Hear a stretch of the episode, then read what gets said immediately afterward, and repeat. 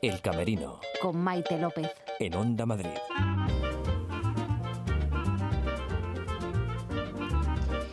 Hola, ¿qué tal? Ya estamos aquí los teatreros. Bueno, en este caso las teatreras. Reciban un fuerte saludo también de Marta Zúñiga, que ya nos espera en el Teatro Guindalera para hablarnos de Yerma. Será en un ratito. Hoy, pues como siempre, mucho teatro, mucha emoción y una pizquita de humor le vamos a poner.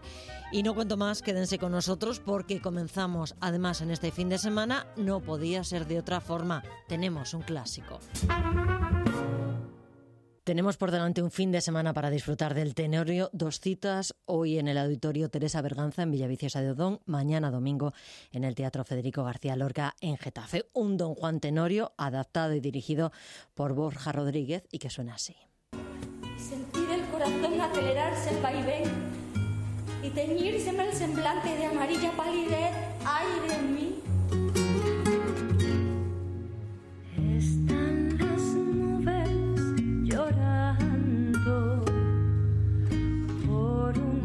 bienvenido al Camerino, ¿cómo estás? Hola, muy bien.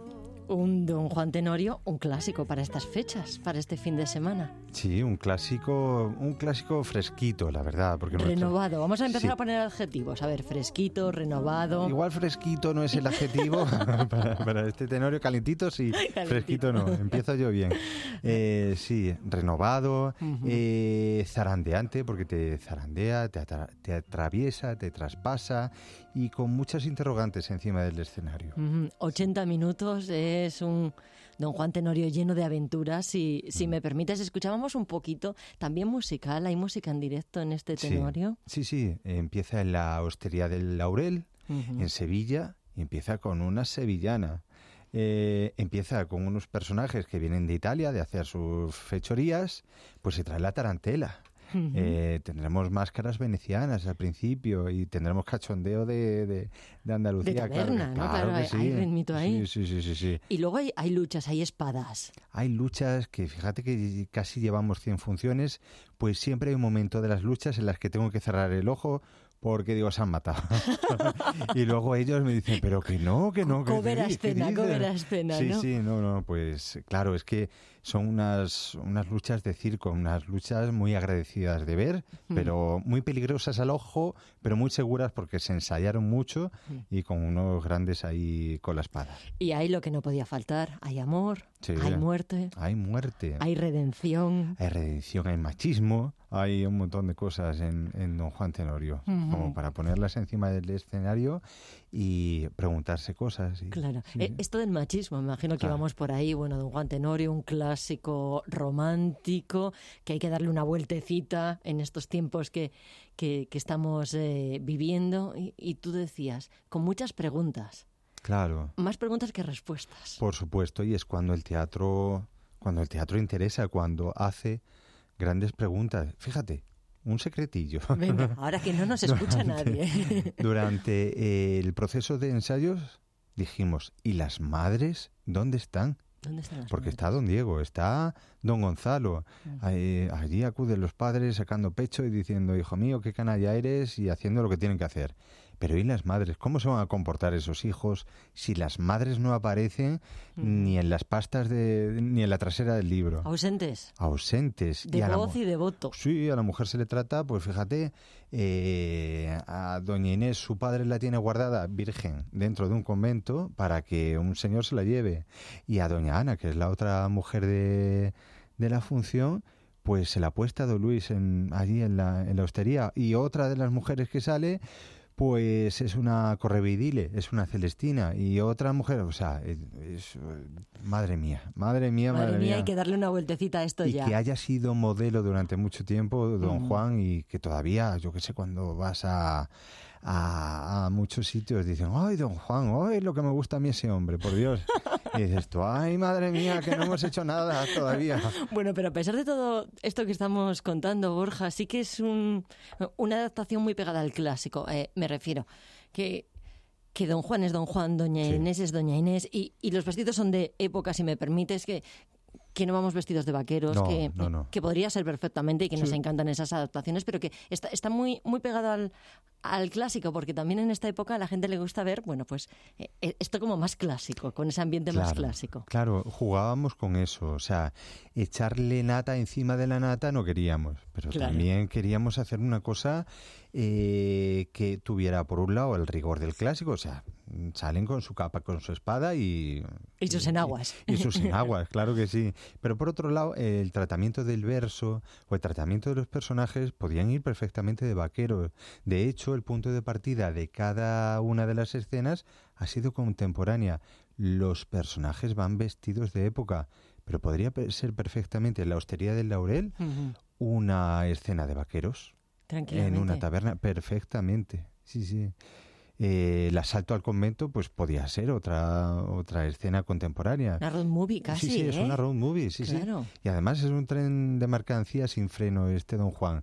Una gran apuesta en la primera en el primer acto y así los cuatro siguientes es a más, a más, a más y no para. Un verso, permíteme que lo diga así, que casi no nos vamos a enterar porque Sí. eh, es tan fluido. Mm, El texto lo conocemos y es un verso tan fácil, tan bonito al tiempo, pero es un verso muy fácil, que, que Sí. enseguida nos hacemos con él. Sí, y también lo hemos trabajado desde ese punto de vista. Trabajamos un montón porque además hay gente bastante entendida en el verso dentro del elenco, pero nosotros qui- quisimos quitarle toda la retórica y preferimos siempre la elocuencia antes que la retórica, toda la pompa, todo el artificio al verso y pegar la acción a la palabra, lo que solemos decir en teatro.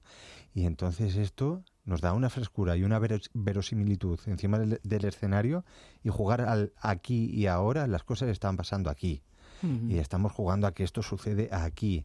Entonces, quitarle artificiosi- artificiosidad, toma ya, al verso, pues es nos ha resultado un- una alegría. claro. Este montaje, Borja, eh, co- como director, esto va solo, ya, ya está muy en- engrasado, ya está Sí. muy...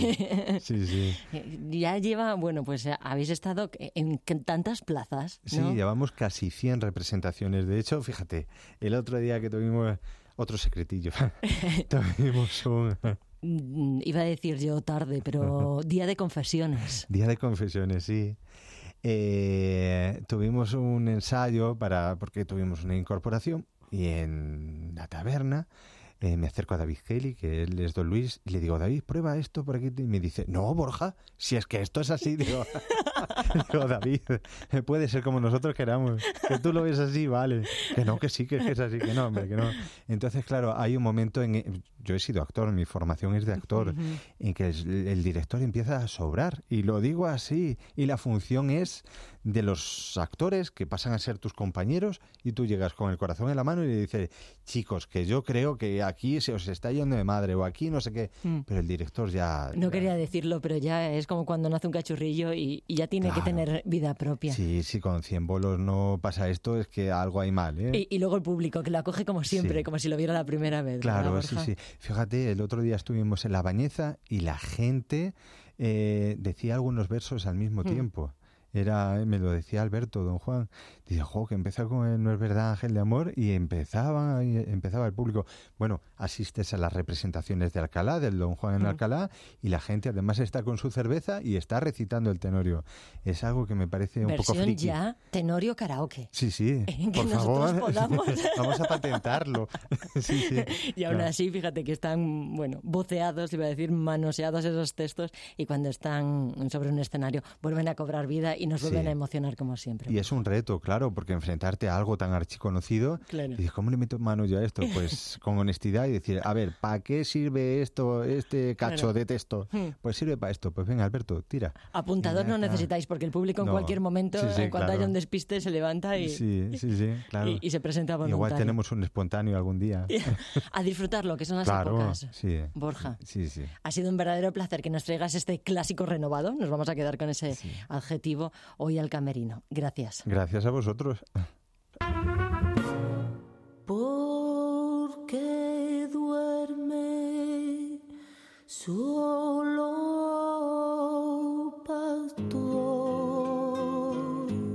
Espacio Guindalera acoge el proyecto Yerma 2019. Su estreno oficial será a finales de este mes, de noviembre. Antes, un montaje dirigido por Juan Pastor y que ha pasado por una fase de ensayos y de encuentros con el público. Unos encuentros que están enriqueciendo este sueño de la compañía Guindalera. Yerma 2019 es una versión del clásico de Federico García Lorca con música original y canciones de Pedro Gesto.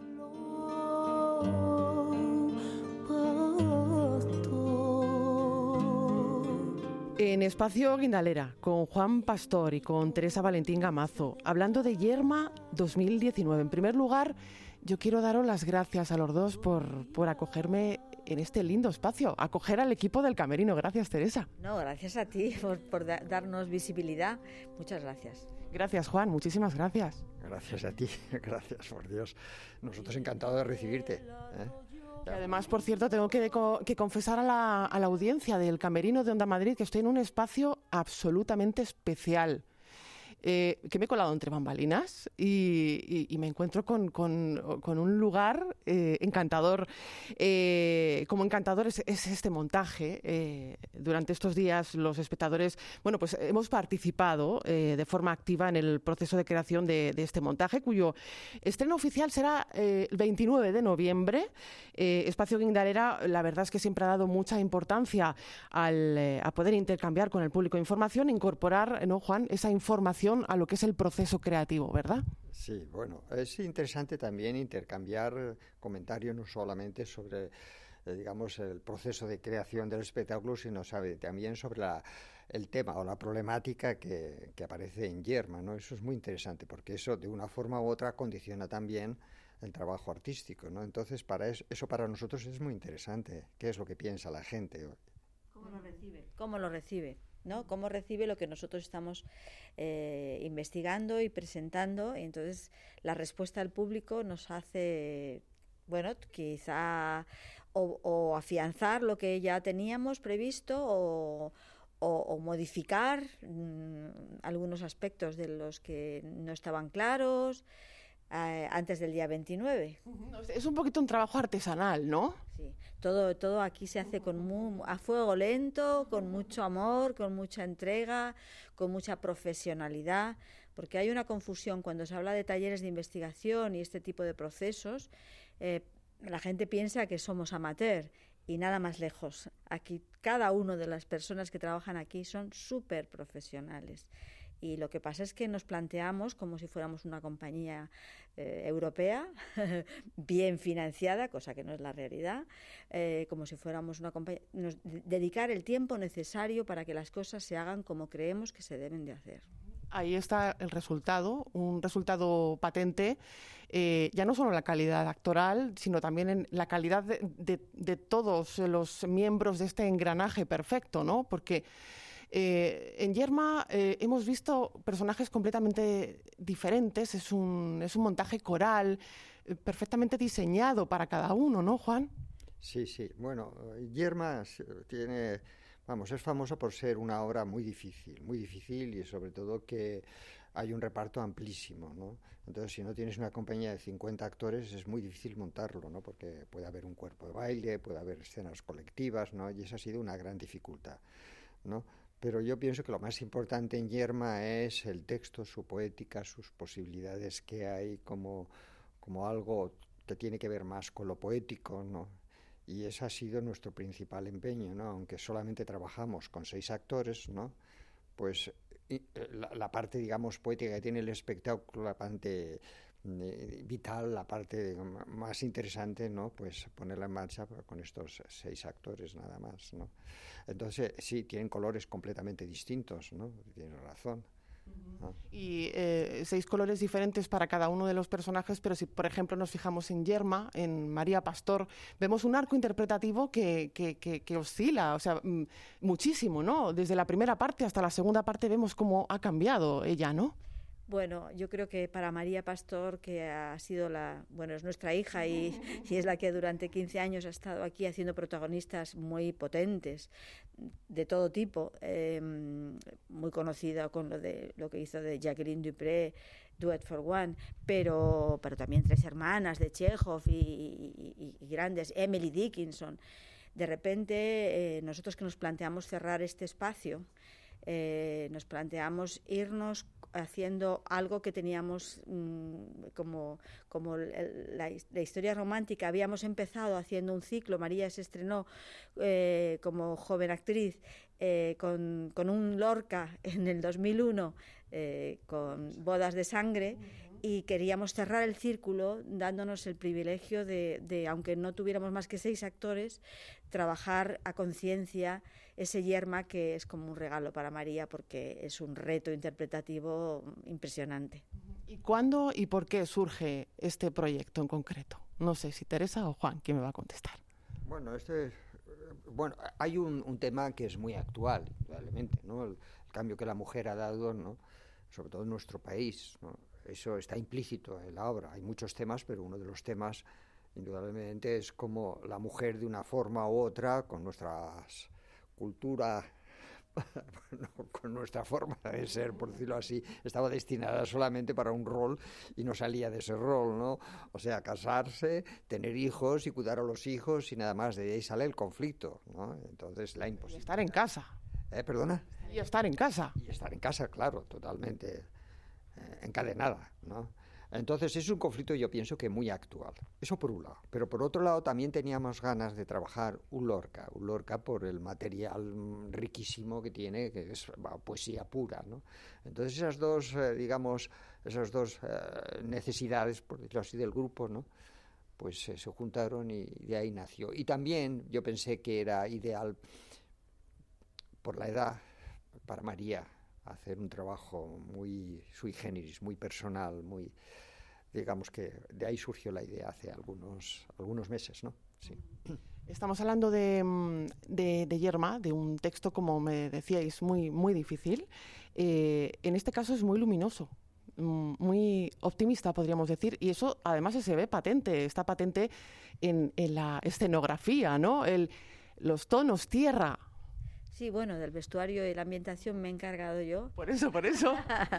sí, em, bueno, Juan quería, nos proponía al equipo que, que quería hacer un, un, un yerma, un, un, Lorca luminoso desde la luz, desde el, el, hijo no nacido, pero como algo vital y, y, nada que ver con los yermas que hemos visto, así muy dramáticos y muy negros, oscuros. ¿no? Eh, entonces, mmm, precisamente hicimos un trabajo de investigación muy potente en su momento y, y Juan investigó sobre las raíces de los rituales para, para traer hijos en toda la, en toda la cultura tartese, tartesa y demás. Entonces, de ahí surgió lo de eh, alejarnos de, del costumbrismo tópico de, de, Lorca y de Yerma para llevarlo y estilizarlo y hablar como de una tragedia, griega. Y, de ahí ha salido la ambientación, que, verdaderamente yo estoy muy contenta, es muy bonita, sí. Y te felicitamos por ello, por cierto. ¿eh? Eh, aquí estamos hablando de un, de un montaje coral en el que en esta versión un grupo teatral se plantea revisar el texto de, de Lorca y poner en escena eh, esa nueva versión, ¿no? Sí, si te das cuenta, la estructura de la dramaturgia de, de Yerma es, es, muy, es muy clásica. Están las escenas corales, ¿me entiendes? Está el desarrollo de los tres actos. Es, y Lorca pensó mucho en la tragedia griega, ¿no? En el fondo hay algo de eso, ¿no? De, entonces, claro, yo he aprovechado eh, posiblemente la esencia de la obra y he desarrollado más la, participación de ese grupo coral, ¿no? que puede vivir en, en 2019, por eso lo hemos eh, puesto Yerma 2019.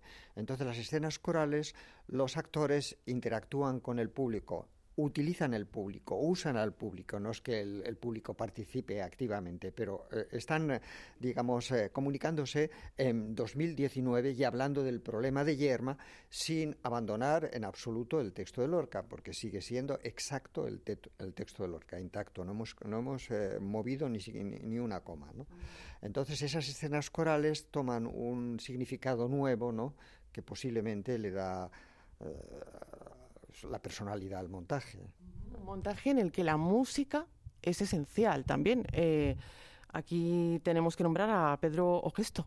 Bueno, Pedro Gesto es un famoso, bueno, una de las grandes figuras del flamenco jazz de este país. Eh, llevamos años haciendo ciclos con la ayuda de las GAE y la Fundación Autor, unos ciclos de, de flamenco jazz muy, muy potentes. Han pasado los grandes, los grandes del, flamenco, jazz en, por Guinalera. Pero además es que Pedro con Juan lleva años trabajando en nuestros montajes, como haciendo la música para los distintos montajes. Y claro, aquí se unen las dos cosas. Es algo eh, fascinante. Primero, porque hay mucha comunicación entre Juan y Pedro y porque Pedro se ha entregado y ha encontrado, y claro, es verdad que tiene una musicalidad, todo el movimiento, todo está acompañado de esa magia que, ha hecho Pedro para este montaje, que seguramente eh, para, la, para el estreno sea con música en directo.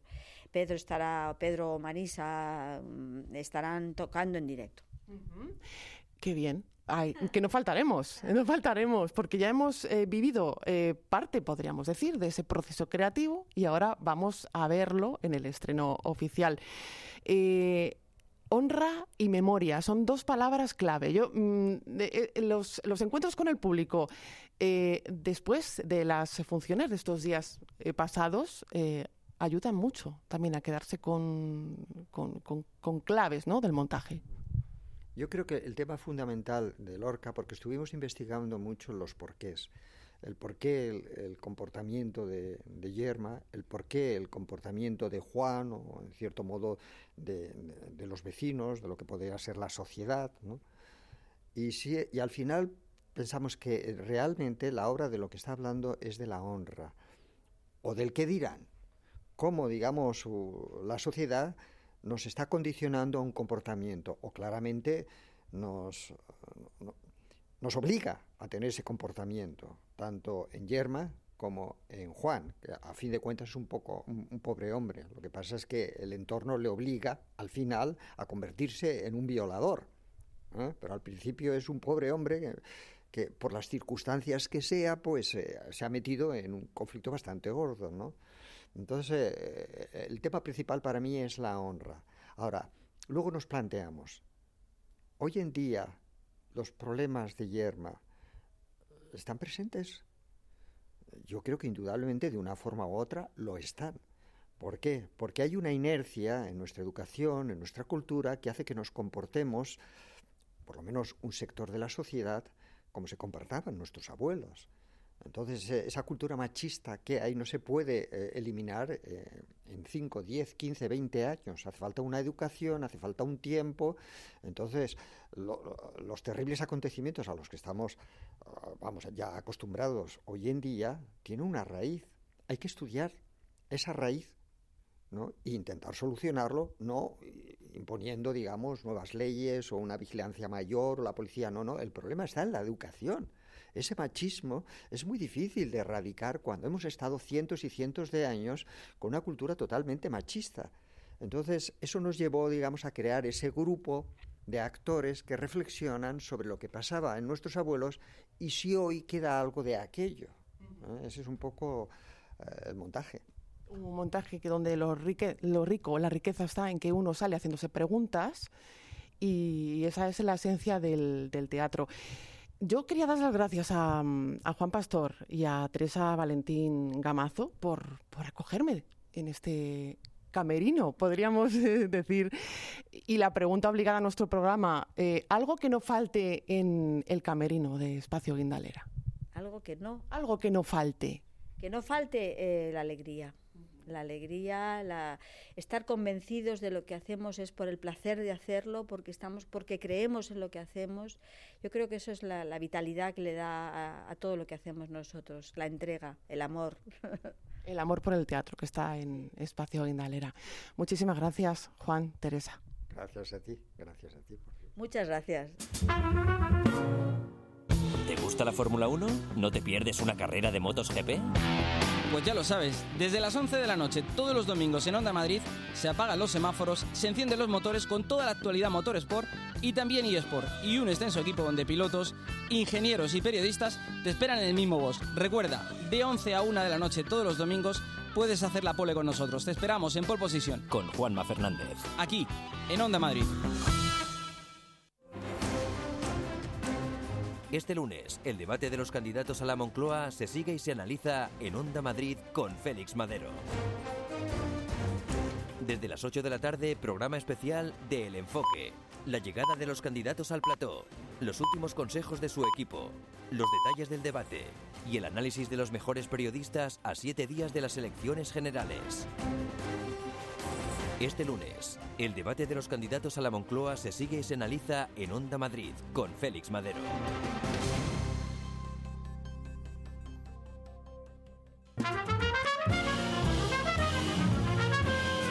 El Camerino, en Onda Madrid. Empecé la lista el 9 de noviembre de 1989. Me habían venido a buscar tarde al cole y me habían llevado al hospital, que es donde estaba mi madre. La lista empezó después del primer intento. Una lista de todas las cosas extraordinarias de este mundo. Uno. Los helados. Dos. Las guerras de agua. Cinco. Las cosas con rayas. Si vivís una vida realmente larga y llegáis al final sin haberos sentido terriblemente deprimidos ni una sola vez, es probable que no hubierais estado bastante atentos. 525.924. La canción número 7 de cualquier gran disco. Las cosas mejoran. No siempre se vuelven extraordinarias, pero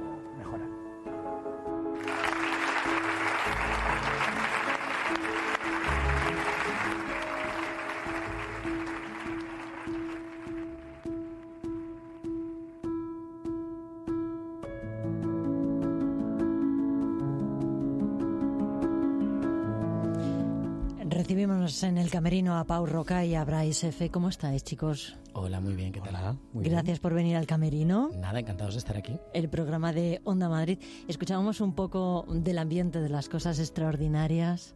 Todos hemos hecho listas alguna vez en, en, nuestra vida. Escuchábamos eh, las cosas de rayas, el color amarillo. Esta lista la ha hecho un niño de siete años. Bueno, durante la función vamos acompañando a una persona que mm, utiliza esta lista para lidiar con los problemas de su familia y posteriormente con sus propios problemas. Entonces, lo bonito de esta lista es que le va representando en varios momentos de su vida, ¿no? Vemos la lista de un niño, pero luego vemos la de un adolescente, posteriormente vemos la de un adulto y vamos viendo un poco el proceso que te va acompañando y cómo esas cosas también van cambiando, ¿no? Las cosas que te resultan extraordinarias en la vida. Las cosas extraordinarias de la vida, eh, segunda temporada en el Teatro Lara, Pau, eh, con novedades. Sí, en la primera temporada Bryce llenó cada día durante, ¿qué? ¿Dos meses? Como dos meses y unas, un par de semanas. Y ahora volvemos también bastante tiempo, mm, no sé si dos o tres meses. Y vamos a combinar eh, funciones él y yo. Yo vendré cada dos semanas o así. Y más adelante, pues quizá estaré más tiempo. Pau, tú ya mm, la interpretaste en eh, Barcelona. Sí, ahora mismo estábamos fuera hablando de las experiencias de cada uno. Claro. y ahora os cambiáis casi como de zapatos, ¿no? Claro, él ahora pues ya lleva una semanita haciéndola en Madrid y ahora ha estado pues de gira pues por Cataluña, él también por España, ahora vengo de, hacerla en Colombia y es muy bonito hablar de, del intercambio incluso cultural, ¿no? Cómo, cómo funciona la obra aquí y ahí y la verdad es que tiene algo bastante infalible en cuanto a empatía con la gente. Eh, es una obra muy participativa. Eh, creo que, que, en el Teatro Lara formáis un círculo con, con el público, ¿no? Eh, Bryce, tú te quedas en medio. muy cerca eh, el público, incluso hace de actores, o sea, de la competencia de vez en cuando, ¿no? Sí, o sea, lo ideal para la función es que estemos absolutamente rodeados de público, lo más, po- Ujú. lo más cercano a un círculo posible. Eh, y así es como estamos en el Teatro Lara, la sala pequeña, que es perfecta para este espectáculo, eh, porque mm, incluso el, mm, la forma en la que está distribuido el, el- el patio de butacas, ¿no? todo, todo lo acompaña. Y hay mucha participación del público, desde participaciones más mínimas, como la gente ha podido escuchar, en la que leen partes de la lista, hasta algunas un poquito más cruciales, pero nunca muy invasivas. Hay que decir que la verdad que la gente siempre eh, sale encantada y lo hace fenomenal, efectivamente. Tenemos mucha competencia. Porque me imagino que hay público que tiene un poco de miedo escénico y cuando, bueno, os dirigís a- al público dice no, no, no, no, y, y hay otra gente que, se crece eh, en estas situaciones. Yo no sé si, Bryce, tienes que tener un poco de, de psicología eh, a la hora de, de hablar con el, con el público porque es una obra muy viva. Bueno, hay que tener mucha psicología porque, porque además les estás hablando directamente, les interpelas. Es como pierde un poco casi... La cuarta pared, la cua- tercera bueno, la cuarta pared pared, está la absolutamente disuelta, están las paredes disueltas, exacto. Em, y luego a la hora de, de escoger a, los, a las personas que te van a ayudar en la función, yo no sé cuál es la experiencia exacta de Pau, no lo hemos comentado ahora, pero a mí nunca nadie me ha dicho que no. Pau, Mira, ¿alguien se te ha resistido? mira, ah, hasta hace nada nunca había Joder. pasado y el otro día en Amposta, ah, la primera, la, la veterinaria, me dijo, Ah. no, y no me insistas porque no, pienso salir. o sea, venía como preparada, ¿no? Y entonces rápidamente dijimos, bueno, pues eh, esta veterinaria tenía una hija que a veces hacía las Ah. funciones de... y- y- Hay que bueno. estar, hay que estar ahí muy vivo, ¿eh? Sí, a- en, en la aparte obra. de- Sí, de justo la- psicología quizá, y- quizá la primera puede ser efectivamente más complicada. Yo creo que enseguida cuando la gente está dentro Sí. tiene ganas de ayudarte, tiene ganas de... de- y, to- y todo el mundo efectivamente lo hace muy bien, o sea, lo hace muy bien. Es, es una de las cosas más, más guays que compruebas, ¿no? Como que... mm, em, Iba a decir recuperas la fe en el ser humano como si lo hubiera perdido. No la he perdido para nada, pero la, la- Bueno, la- la bueno. mantengo, la mantengo. Mm. Eh, la química, la energía que hay en el escenario es brutal, ¿no? Porque se habla de cosas eh, muy serias, muy importantes. Eh, el humor eh, sirve de, de catarsis para, para casi todo, pero es un momento de intimidad el que se comparte en esta obra eh, muy fuerte, ¿no? Yo no sé si alguien pues llora en un momento determinado, que se le ponga la piel de gallina, seguro. Estoy convencida, ¿no? Se- Se crea una química especial. Sí, yo creo que piel de gallina incluso a nosotros a veces nos pasa, Mm, ¿no? sí, sí, sí, Hay- totalmente. Hay momentos en los que no solo el público que está disfrutando en la función, sino el que está colaborando contigo en ese momento como actor, Sí. mm, le ves que se emociona Sí. y que está teniendo la impunidad y la valentía para emocionarse delante de la gente. Y eso me parece increíble, ¿no? E incluso alguna vez oyes que alguien lee un número y oyes que lo está leyendo casi entre lágrimas, ¿no? Sí, sí, sí. Cosas de esas que, que, que son muy bonitas y efectivamente a mí también me pasa a veces que me emociono con las cosas que están pasando eh, y por eso la obra también es tan bonita, porque cada día es absolutamente diferente y yo mismo no sé lo que va a pasar y eso es una, una sensación muy excitante y muy chula. Ahora decimos eso de la magia del teatro, ¿no? Que nos va a quedar también. Los dos venís de proyectos de, de televisión, eh, de cine, eh, son medios muy diferentes. Y el teatro ahora, este teatro tan cercano, ¿qué os aporta eh, profesionalmente eh, eh, en este sentido? La verdad es que esta obra la podríamos diferenciar, al menos yo, de todo lo que he hecho en teatro, que es verdad que es muy diferente al, cine y a la televisión, pero es que esta además es lo que dice Bryce, que no solo tienes que tener psicología, no solo tienes que estar muy vivo, no solo la disfrutas cada día porque es nueva, mm, de verdad, cada día, porque el público te la cambia, sino que tienes que... Yo creo que ahora estamos con la mente más abierta que el primer, la primera Sí. función que hicimos, ¿no? Tienes que aceptar Que no va a salir como tú quieres. el error, Exacto. el intentar evitar ese ego perfeccionista que te puede salir en, en cualquier otro trabajo, ¿no? Este es diferente. Ujú. Pau, ¿por qué elegiste a Bryce? No sé si elegiste a Bryce o cuando te pusiste a trabajar con él. eh, en esto que estamos hablando de piel, ¿qué es lo que más te llamó la atención de como director en este lado? cuando te Ujú.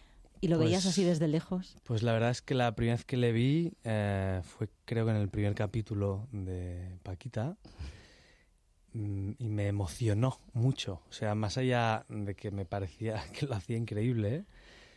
me emocionó mucho. O sea, me parecía que es como que estaba seguro que cuando le conociera notaría sensibilidad y, y intuición. Que habías acercado- acertado, ¿no? Que el- Estaba seguro de que podía, podía hacer muy bien esta obra porque no solo se necesita eh, morro y, y- y capacidad de improvisar y, y cierta capacidad de maestro de ceremonias, que la tiene, sino sensibilidad. Y evidentemente que la tiene. Bryce, cuando Me, me da vergüenza y todo. le hemos sacado los colores, ¿eh? que es bonito, lo podríamos poner en la lista, ¿no? De esas Sí, cosas cuando te sacan extraordinarias cuando te sacan los colores. ¿Estabas haciendo Paquita Salas cuando te llegó este proyecto o, o no? O, eh, ¿Tú lo viste y para mí o te dio un poco de miedo? Sí, bueno, la verdad es que el, el proceso de, de ensayos y estreno fue bastante heavy porque hice Paquitas Salas entre los ensayos y el estreno. Sí, pero cuenta también que, que tú ya Cuéntalo, conocías la cuéntalo. obra. Ah, bueno, claro, yo, yo ya había leído la obra. Él la quería hacer. Yo la quería hacer, a mí, a mí me, la habían, me la habían ofrecido eh, y, y me la había leído, me había fascinado y cuando la persona que me lo había ofrecido había ido a comprar los derechos, ya los habían comprado. No sabía quién, sabía que era alguien de Cataluña, pero, pero no, no tenía más información. Y, Y yo pensé en él sin enterarme de eso, ¿eh? Claro. Las Es muy- casualidades de la vida. bestia. Y poco después eh, me llegó la información de que, de que efectivamente la, la gente que la hacía en Barcelona también quería que le hiciera yo. Y yo dije, guau. Pues ya bestia. está, solo hay que algo, firmar. hay algo real aquí de, de, de- de que ven algo en mí, aparte de lo que yo veía en la obra desde el primer momento, que es que cuando la leí me fascinó, eh, me encantó, me hizo sentirme menos solo, conecté muchísimo con ella y pensé que no se podía hacer a la vez. O sea, cuando la leí dije, pero esto, ¿cómo se hace? O sea, me resultaba muy difícil pensar que era posible hacerse. O sea, que la había escrito alguien sin, a- sin ver que se podía hacer. No sé. La verdad es que es preciosa, Mm. el público sale emocionado en busca de un papel y un boli. Eh, te vas a tomar la primera caña y ves a la gente con las servilletas haciendo listas. Eh, es inevitable. Vosotros también habéis hecho vuestra pequeña lista eh, eh, en este proyecto. Yo la verdad es que no. La ¿No? verdad es que no. Seréis pero- los únicos, seréis pero los únicos. En las, en las entrevistas es verdad que poco a Sí, poco te van saliendo. poco, ¿no? Sí. Hay que hacer el y listado claro, le ya. vas dando vueltas. A mí sí, me gusta mucho que el otro día, cuando terminé la función, se acercó una persona y me dice, mira, yo la tengo hecha. Y me la enseñó, la llevaba en su móvil. Y entonces empecé a leerla así por encima, tal, y, y ponía quedarte dormido en el sofá, y ponía la oratoria de Iker Jiménez. Me es una lista muy auténtica. Muy, muy bien. Yo creo que los humanos estamos eh, casi programados para hacer listas y para, y para ir tachando. Pau, Brais, ha sido un verdadero placer. Nos vemos en el Teatro Lara, Por favor. emocionándonos con esta comedia, iba a decir yo, pero Sí, comedia, pero con todas, las, drama, con todas las letras, sí, sí. una cosa maravillosa. Las cosas extraordinarias. Gracias. Nada, gracias a ti. Un beso.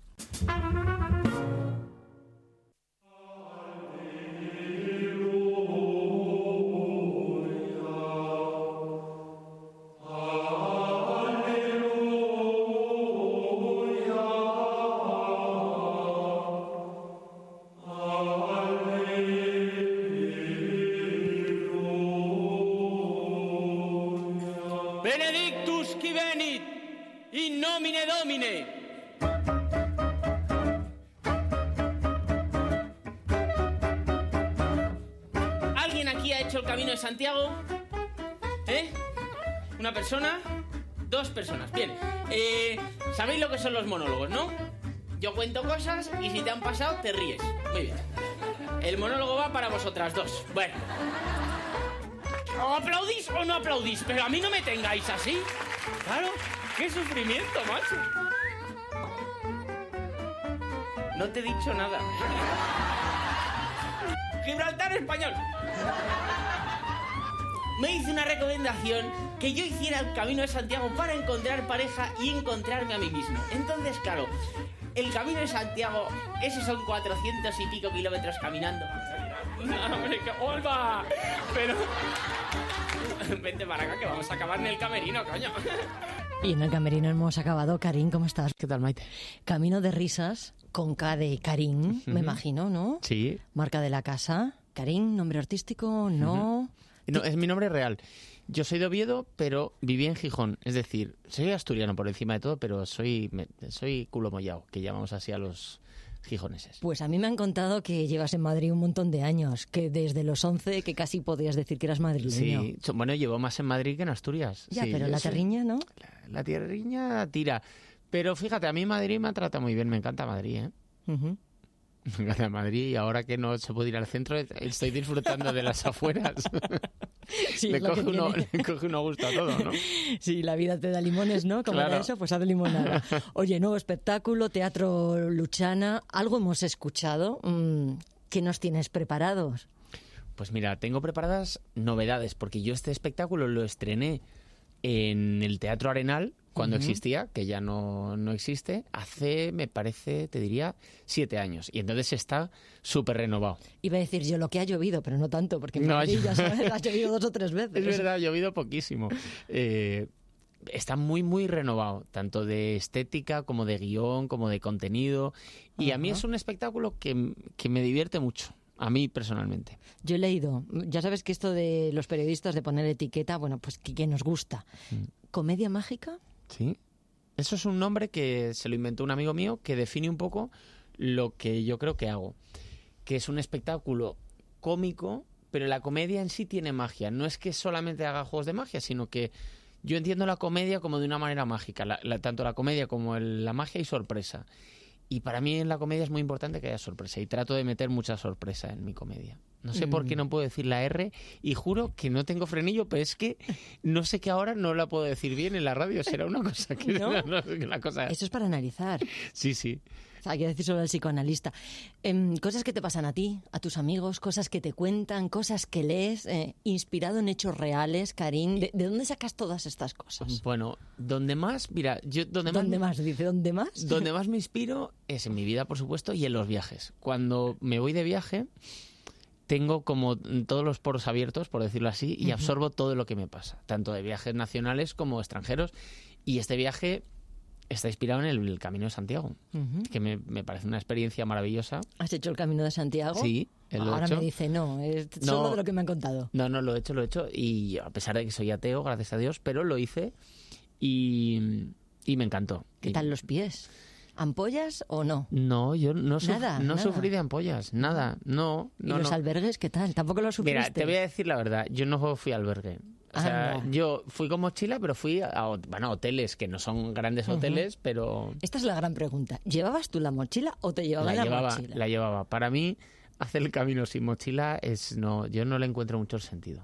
Y en el camino, lo mejor que tiene el camino es la gente con la que te encuentras. Sí, ¿O exac- no? exactamente, sí. Pero yo creo que uno aprende más de uno mismo que de los demás. Yo iba más a escucharme a mí. Que, sí, sí. El tema, lo que te iba a decir antes de la mochila, creo que la mochila forma parte del camino, porque hay muchas veces que el- el- las personas metemos demasiadas cosas en nuestras mochilas y el camino te obliga a ir ligero. No, no te queda otra. Sobre todo porque después de los, ¿qué? ¿Cuánto de media? ¿30 kilómetros? Sí, no, hay días de 22, hay días de 28, unos 24, 26 de media. Te acaba sobrando todo en la mochila, ¿eh? Sí, para ir- Los por si no. Por si acaso, por si llueve. No, eso, eso no puede ir Bueno, en la y mochila. además yo me reía un montón porque yo tengo una, lo hice con un amigo que se llama Domingo, que es muy divertido. Domingo tiene 52 años y él su, solo bebe eh, Coca-Cola y come fantasmicos. Fantasmicos. Que son lo- el helado este, los Sí. polos. Entonces esa era su alimentación haciendo, haciendo el ¿Cu- camino. ¿Cuántos años dices que tiene? 52. Pues no va a ser tan malo entonces, Es, ¿no? no, es muy divertido porque hay- Domingo es como un niño pequeño. Entonces le daban pájaras cada dos por tres. Y decía, pero ¿cómo, cómo me dan a mí pájaras? Digo, porque no te he visto beber agua desde que nos hemos levantado. Bueno, en el, en el espectáculo hablas del agua. No, no, no se bebe mucho el agua, ¿no? Es, no- eh, no, no vamos a desvelar, no vamos a hacer spoiler. Oye, pero no sé si me voy a ganar algún enemigo con esto que digo. En el Camino de Santiago también hay mucho friki. Hombre, claro. Pero mucho, mucho. Muchísimo, muchísimo. Vamos a ver.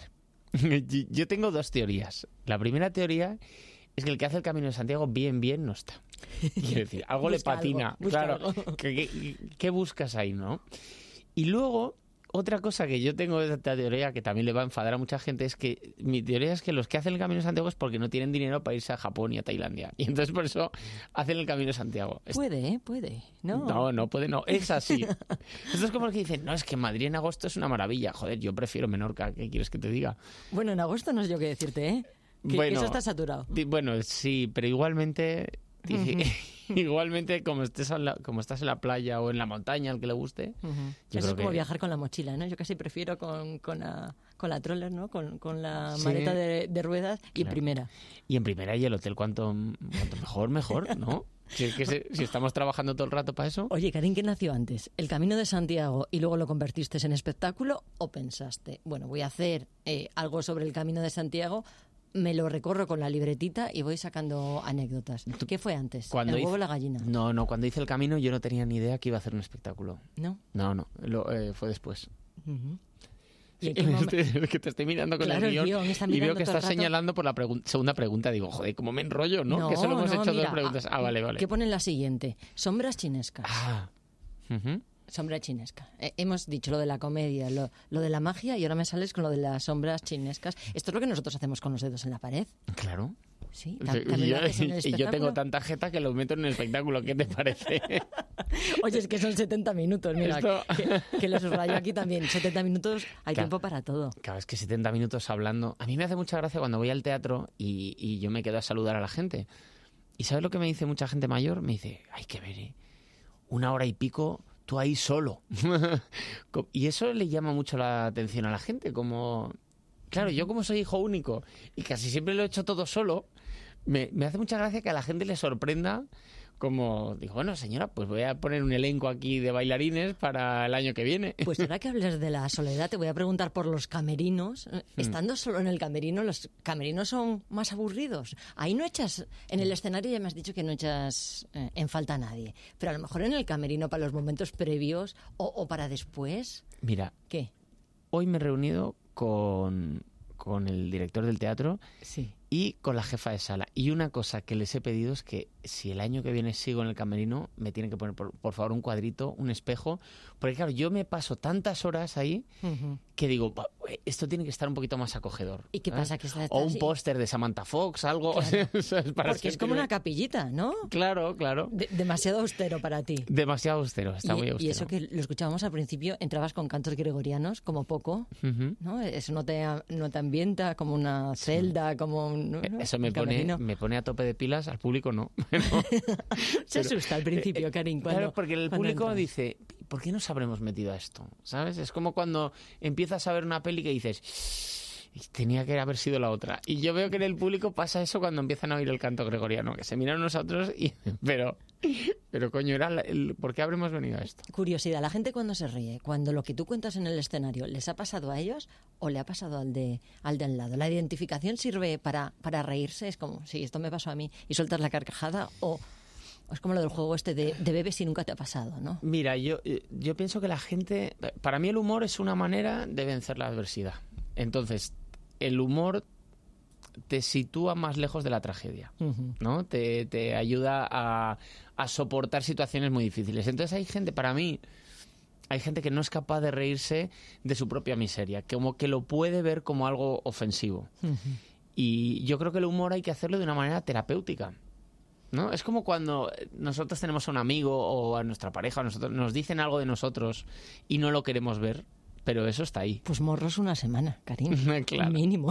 Ah, eso es un rollo ya, y además cuando, cuando más va- cuando más mayor te haces, ahora tampoco sé decir la D. cuando más mayor ¿Cuál te era? haces- La R, ¿no? La R, la D La D tampoco. tampoco, no, las vamos tachando, vamos buscando palabras que no. ¿Qué, qué drama. Voy a hacer un espectáculo con muy poco vocabulario. No hay que, no hay que enfadarse, hay que pasar el menor tiempo posible enfadado. Es un rollo estar enfadado.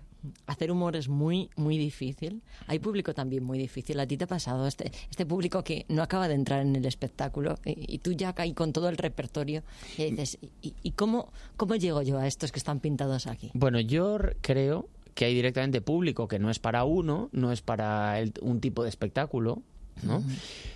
Y luego hay días, yo creo mucho, creo mucho en la energía. Hay días que de repente, mm, pues te pasas, sales de casa y la gente te pita en el coche, te insulta, te grita, llegas tarde, se te cae el café. Es- pues ese día normalmente cuando actúas el, el desastre continúa. ¿Sí? Sí, porque es una cuestión energética. Yo no sé por qué, pero los eh, el público para mí son grupos homogéneos como que se ponen de acuerdo y se contagia la energía unos a otros. Y hay días que dices, ¿qué pasa aquí? ¿Dirías que la energía es lo mejor del teatro? Porque tú has hecho mucha comedia, eh, stand Mm. comedy, co- como Mm. se dice, mucho monólogo. Pero se dice como en la televisión, sí, co- como puedes muchas Claro. veces. Eh, En la televisión, ¿qué, qué cambia hacerla delante de una, de una cámara eh, y hacerla en el, en, el, en el teatro? ¿Se nota otra cosa? Para mí el teatro tiene varias cosas. Tiene las los sentidos, ¿no? El teatro tiene tiene un olor que para mí a mí me encanta el olor del teatro. Ujú. Huele a madera y, y me apasiona. Tiene una mm, una estética gracias a las luces que no te permite una sala y te permite la pausa también. Porque para uno de los secretos del humor es que el, el humor está en el silencio. Y como que en un pub, en un loco, no te da tiempo a, a hacer silencio. Y en el teatro puedes hacer silencio. Y puedes, el público disfruta y agradece el silencio y, y el actor también. Es lo que más agradeces. Bueno, el silencio también sirve para saber cuándo tienes que aplaudir. Si no te hace gracia, ¿no? Es como se ha callado, O- y- aplaudimos. Y, también para generar tensión, fíjate, porque el, el- verdad. el teatro también te permite más emociones. No solo está la risa, está el asombro, está la tristeza, está la melancolía. Y, y digamos que en el pub, en, en la televisión, buscamos más lo fácil. Es decir, la risa fácil, el llanto fácil. Y el, y el teatro para mí te invita a una reflexión. O sea que eres muy teatrero. Bueno, a mí me gusta, sí. Aunque tu primer amor fue la magia. sí, sí, sí. Eh, mi primer amor fue la magia. Lo que pasa que le he puesto los cuernos. Un- enseguida pasó el teatro por delante y se te fueron los ojos. Claro, porque en la comedia y el teatro te permiten contar. Entonces puedes realmente estructurar una, una idea y contar algo con un final, con un mensaje. La magia puedes, no, no te digo que no, pero es más difícil. Pues si yo te digo, ahora coge una carta y tú estás concentrado y dices, que no se me olvide. Que... Y hay muchos espectadores que no te, se me va a olvidar, se me va a olvidar. Y entonces ya está con una tensión que ya todo lo que le digas luego como que se le olvidan, ¿no? Hay que tener un poco de psicología también cuando sacas eh, a la gente, porque hay, hay algunos que son tímidos y les cuesta mucho, pero también hay alguno que va muy sobrado Hmm. y al final tienes que decirle, oye, que el espectáculo es mío, siéntate otra vez, ¿no? Eh, Los perfiles son variados. Yo no sé si tú ya tienes ojo de, de ojeador de, del público. Bueno, claro, esto es como. Al final te equivocas, pero a ti te pasará con algún invitado que lo recibes y ya según le estás dando dos besos dices, pues mira, este va a ser más agradable, menos, o el camarero que llega, o el médico. Al final adquieres es- como ese sexto sentido que, que no sueles fallar. A veces te equivocas, pero más o menos ya sabes, ¿no? De formación profesional, ¿no? Oye, ¿qué es lo más divertido que te ha pasado en un viaje? No te voy a preguntar en un teatro porque seguro que, que no Eh. lo puedes contar. Por cierto, mm, ¿para mayores de 18 el espectáculo? ¿O 16 o, o qué? Vamos a ver, yo creo que para mayores de 14. De 14, vale. Lo que pasa es que es un espectáculo irreverente. Hay tacos, se habla de actualidad. Eh, entonces el que venga tiene que venir con una cierta, cierta conciencia de que se van a decir cosas ahí que igual no... que no es un espectáculo amable. Pero- sí para adolescentes, ¿verdad? Yo creo Claro. que los adolescentes hay veces que, que los subestimamos un poco. Bueno, hay que darles un poco de cuartelillo. Totalmente. Y además eso lo dice mi abuela. Mi abuela, mira, mi abuela tiene 86 años, muy divertida. Siempre que va en el autobús y, y hay algún adolescente y hay algún abuelete que le echa la bronca, es que no metáis ruido. Y entonces mi abuela le echa la bronca al abuelo y dice, ¿qué pasa? ¿Vosotros no habéis sido jóvenes? Nosotros metíamos el mismo ruido. Y es que es verdad. Cambian algunas cosas, pero nosotros hemos hecho las mismas trastadas, ¿no? Cambia, yo creo, bueno, hay ciertas modas y, y cambian ciertas cosas, pero hacemos básicamente lo mismo. De momento este camino de risas en el Teatro Luchana, si alguien va a hacerse el Camino de Santiago, que se pase, ¿no? Que-. Y, y que vaya cogiendo ideas. Karim, qué un placer, que gracias por Igual. venir al Te- camerino. Te, digo lo mismo que me dicen los espectadores, se me ha hecho corto. ¿eh? Se te ha hecho corto. eso, es, eso es que me ha gustado. La próxima vez más. Gracias. Gracias, Maite. Entonces, ¿por dónde iba? El camino de Santiago. Llego con un hambre, pues, ¿y qué haces? Te, te vas al buffet, buffet libre. Yo, como soy español, me entra la ansia, digo. Se va a acabar, digo, se va a acabar, esto se va a acabar. Me meto allí, ponme 40 rebanadas de pan, 13 kilos de papaya, 8 donuts. Vamos a ir a las 4 de la mañana, en Estocolmo amanece. Voy a encontrar a mi madre comprando el pan. Pero digo, joder, mi madre nunca compra el pan en Estocolmo.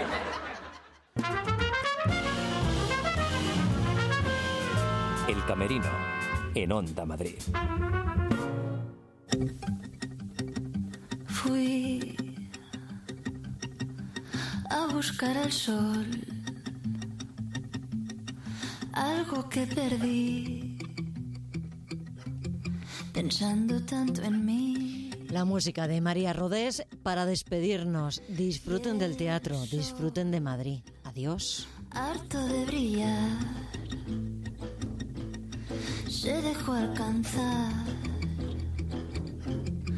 por la oscuridad.